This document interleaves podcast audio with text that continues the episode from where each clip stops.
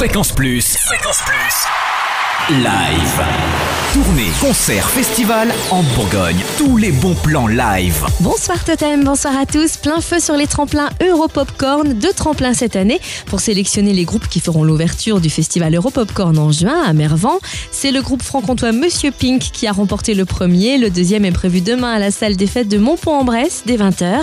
Sur scène, les Dijonais Flying Such Band et leur pop rock qui sonne années 60-70. Les Lédoniens Novata qui oscillent entre rock, électro et pop. Zelf en provenance de Branche, mêlant allègrement rock, pop et disco. Harryman, jeune formation de Sornay qui distille un son résolument rock garage. Et enfin Songja de Bourbon-Lancy, groupe adepte de reggae et de dub. À vous de les départager demain avec le jury à Montpont-en-Bresse. Envie de taper le bœuf? Rendez-vous à la vapeur à Dijon jeudi 28 mars à 20h. Le groupe Xiop animera ce bœuf chant et jazz en reprenant des standards bossa, swing, chanson, rock à la sauce jazzy.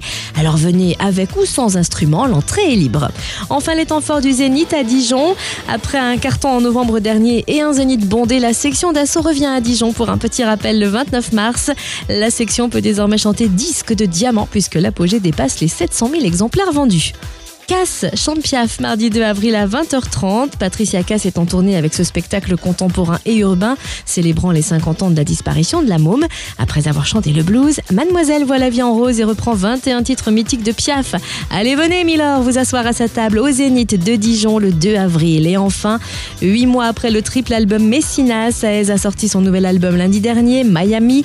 Le Miami Tour passe par le Zénith mercredi 3 avril à 20h. Saez a renoué avec sa prose réaliste plongée dans le sable de Miami baignant dans les vacances de la superficialité sur des vagues rock, pop et électro.